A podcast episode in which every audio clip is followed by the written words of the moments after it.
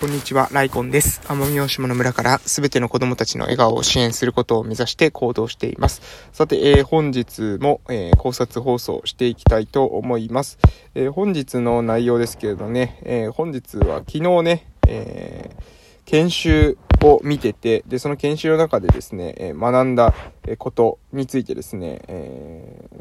話していこうかなと思います。っていうのが、まあ、この研修実際はですね、YouTube でも見れますので、え興味ある方はですね、ぜひ見ていただきたいなというふうに思うんですけれども、えー、YouTube チャンネルはですね、青少年教育研究センターっていう YouTube、もう堅苦しいですね、え YouTube チャンネルがあるんですけども、多分ね、結構マニアックじゃないかなと思いますが、え青少年教育研究センターのですね、YouTube チャンネルの中の、えー、青少年教育3.0連続クロストークってことで、えー、3回にわたってですね、えー、この、まあ、なんです、なんていうんですかな、あの、10、えー、自由じゃない、ズーム？Zoom の、えー、 Zoom での、ななんていうのかな、こう、話し合いの様子みたいな、その話し合いっていうか、えー、実際にその青少年教育に携わっている、えー、人たちの、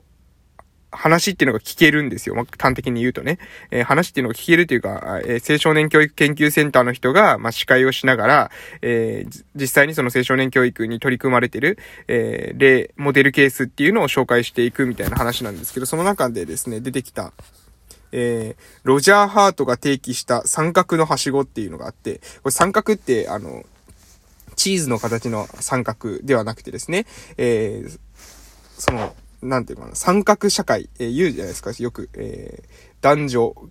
三角社会とかですね、えー、そういう意味での三角です。要するに、参加っていう風に簡単に言ったら、えー、いいのかな？参加っていう風に捉えていただいても、えー、いいのかなと思います。で、この三角っていうのは、えー、はしごっていうだけあって、まあ、段階があるんだよってことですね。要するに、まあ、ピラミッドだよっていうか、まあ、こう、順番順序があるんだよ。段階構造になってるんだよっていうことを言われてて、まあなるほどなと思って。で、私もですね、今地域おこし協力隊しながら、えー、いかにですね、その住民参加っていうものを、あの、私はですね、教育とか福祉とか、えー、医療介護とか、その、そういった領域がメインのフィールドなんですけど、そこにいかにその住民の主体性っていうんですかね、を、あの、入れていくのか。まあ、入れていくって言ったらちょっと、なんか私がコントロールしている感じでありますけども、えー、主体性を引き出していくのかってなった時に、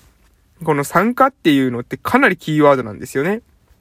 で、この三角には段階があるんだよって話聞いたときに、あなるほどなるほど、これに当てはめて、えー、考えていくと、非常に、なんだろう、いろんなプロジェクトを考えるときに頭が整理されるなと思ったので、いいなと思ったので、えー、紹介させていただきたいと思います。えー、段階としてはですね、1、2、3、4、5、6、7、8段階ですかね。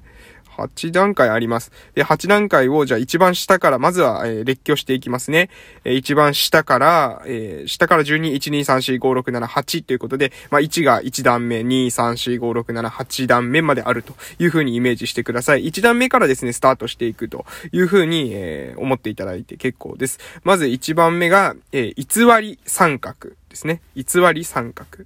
で、2番目が、えー、お飾り三角です。そして3つ目が、形式的参画。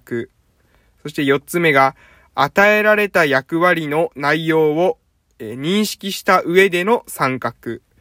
そして、え、5つ目が、大人主導で子供の意見提供ある参画。で、その次が、えー、大人主導で意思決定に子供も参画。で、えー、7番目が、えー、子供主導の活動。そして一番上が、子供主導の活動に大人も巻き込むっていう、えこれがですね、まあ、三角のはしごであると。いうことです。まあ、子供目線でですね、え考えていただいて、まあ、最終的に、えー子供主導の活動に大人も巻き込むって書いてあることから、まあ、子供のですね、まあ、この青少年教育のね、えー、中で話されていることも、えー、からもわかると思うんですけれども、子供に主体性を持ってもらうための、えー、三角の段階みたいな感じでイメージしていただけるといいのかなというふうに、えー、思っております。なので、この偽り三角、お飾り三角、形式的三角、与えられた役割の内容を認識した上での三角、大人主導で子供の意見提供ある参画、大人主導で意思決定に子供も参画、子供主導の活動、子供主導の活動に大人も巻き込む。こういったね、この段階、これね、これね、めちゃくちゃ自分の中で腑に落ちたっていうか、いやいやいや、そうそう、こういうこと言いたかったんだよっていうのがあるんですよ。っていうのが、地域でですね、私、あの、えー、村おこし子供団っていう子供たち主体のね、あの、そのなんだろう、活動っていうの。まあ、まず、まずは、えー、ボラボランティア活動とかですね、えー、そういったこと。ただね、これもね、伝わりにくいんですけど、私はね、ボランティア活動を例に挙げてるんですけど、何もね、ボランティア活動だけをするって言ってるわけではないんです。ただ、じゃあ何がしたいのかって言ったら、この、えー、ロジャーハートが提起したですね、三角のはしごの一番上の、その、7番目、8番目ですね。子供主導の活動や、子供主導の活動に大人も巻き込む。えー、ここをですね、デザインしていきたい。というふうに、えー、思っているわけです。で、そのために、まず一つ、ボランティアっていう地域にない、えー、選択肢。ね、新規性があってやってみようかなっていう風にえ思うもの、これをえ持ってきたというところなので、なんかね、これね、感覚がある人とない人じゃなかなか伝わりにくいんですけど、まあ、その、そのな、微妙な伝わりにくいその言語化の壁みたいなところを、えこのロジャーハートの提起した三角のはしごっていうのはめちゃくちゃ説明しやすいなという風に思ってて、え非常にいいなと思ったわけです。まあ、要するにですね、えー地域の中で、まあ、様々な、え活動あるんですけれども、え偽り三角とかですね、お飾り三角とか、形式的な三角に留まっているものとかって多いと思うんですよ。で、えー、よくてですね、まあ、よくて、えー、大人主導で子供の意見提供ある三角ぐらいじゃないですかね。大人主導で意思決定に子供も参画してる活動っていうのは多分地域活動の中でかなり少ないと思うんですよね。子供会でさえですね、まあ、ほとんど子供会と言ったからといって子供がじゃあ、いろいろメインで、えー、話し合って決めてるかっていうと、結構、うん、どうなんでしょうね。いや、あんま、多分話し合う時間自体をあんま持ててないんじゃないかなと私は思ってるんです。で、それを変えていくっていうか、えー、そこに、えー、子供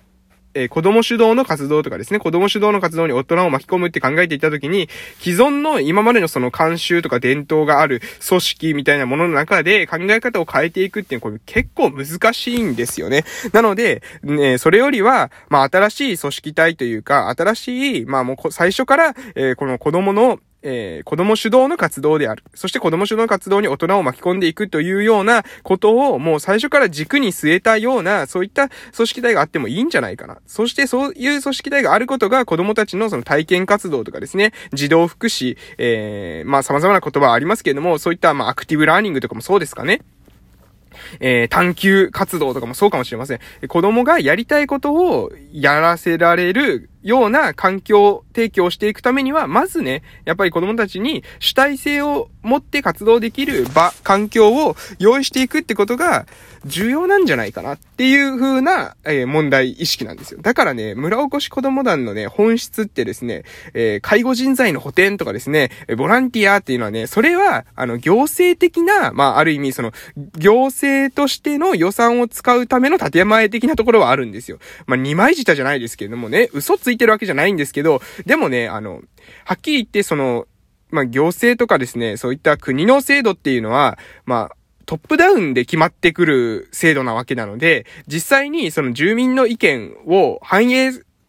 できるかどうかって、そういうわけにはいかないんですよね。えー、例えば県の事業って言ったら、県からトップダウンで来るわけです。国の事業だったら国からトップダウンで、えー、降りてくるわけです。なので、えー、実際に肝心な、その、実際の住民たちのニーズとマッチしてるかどうかっていうことがわからないわけですよ。だから私はね、その、そもそもその国の事業はこういう意味ですとか、えー、県の事業はこういう意味です。これもちろん大事ですよ。その、も、もともとの事業からあまりですね、あまりにも逸脱したことに、えー、をやるっていうのは、これはルール違反なのかなというふうに思うんですが、でも、その国から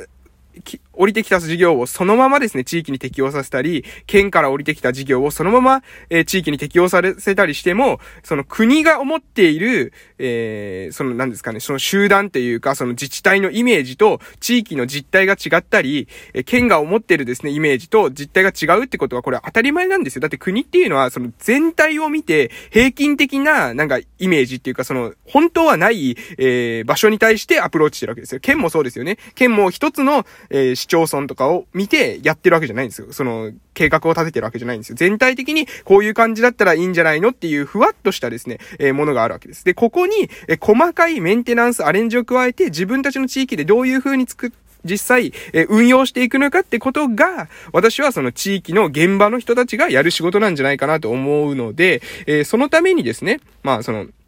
介護人材の補填とか、ボランティアに関する、えー、関してですね、お金が使えるのであったら、そこと組み合わせていかに子供たちが主体性を持って活動できる、そういった環境を、え作ることができるのか、うん、マネジメントしていくってことですね。その上の意見と、えー、下の、その下っていうか、えー、トップとボトムの、そのトップっていうのは、まあ、ある意味、えー、権力構造のトップですよね。えーえー、まあ、権力構造、本当は民、民に権力構造あるって言うんですけど、まあ、お金はね、トップダウンで降りてくるわけなので、まあ、国、県、えー、で市町村って考え、まあ、私たちの場合は村ですけども、国、県、村って考えたときに、その、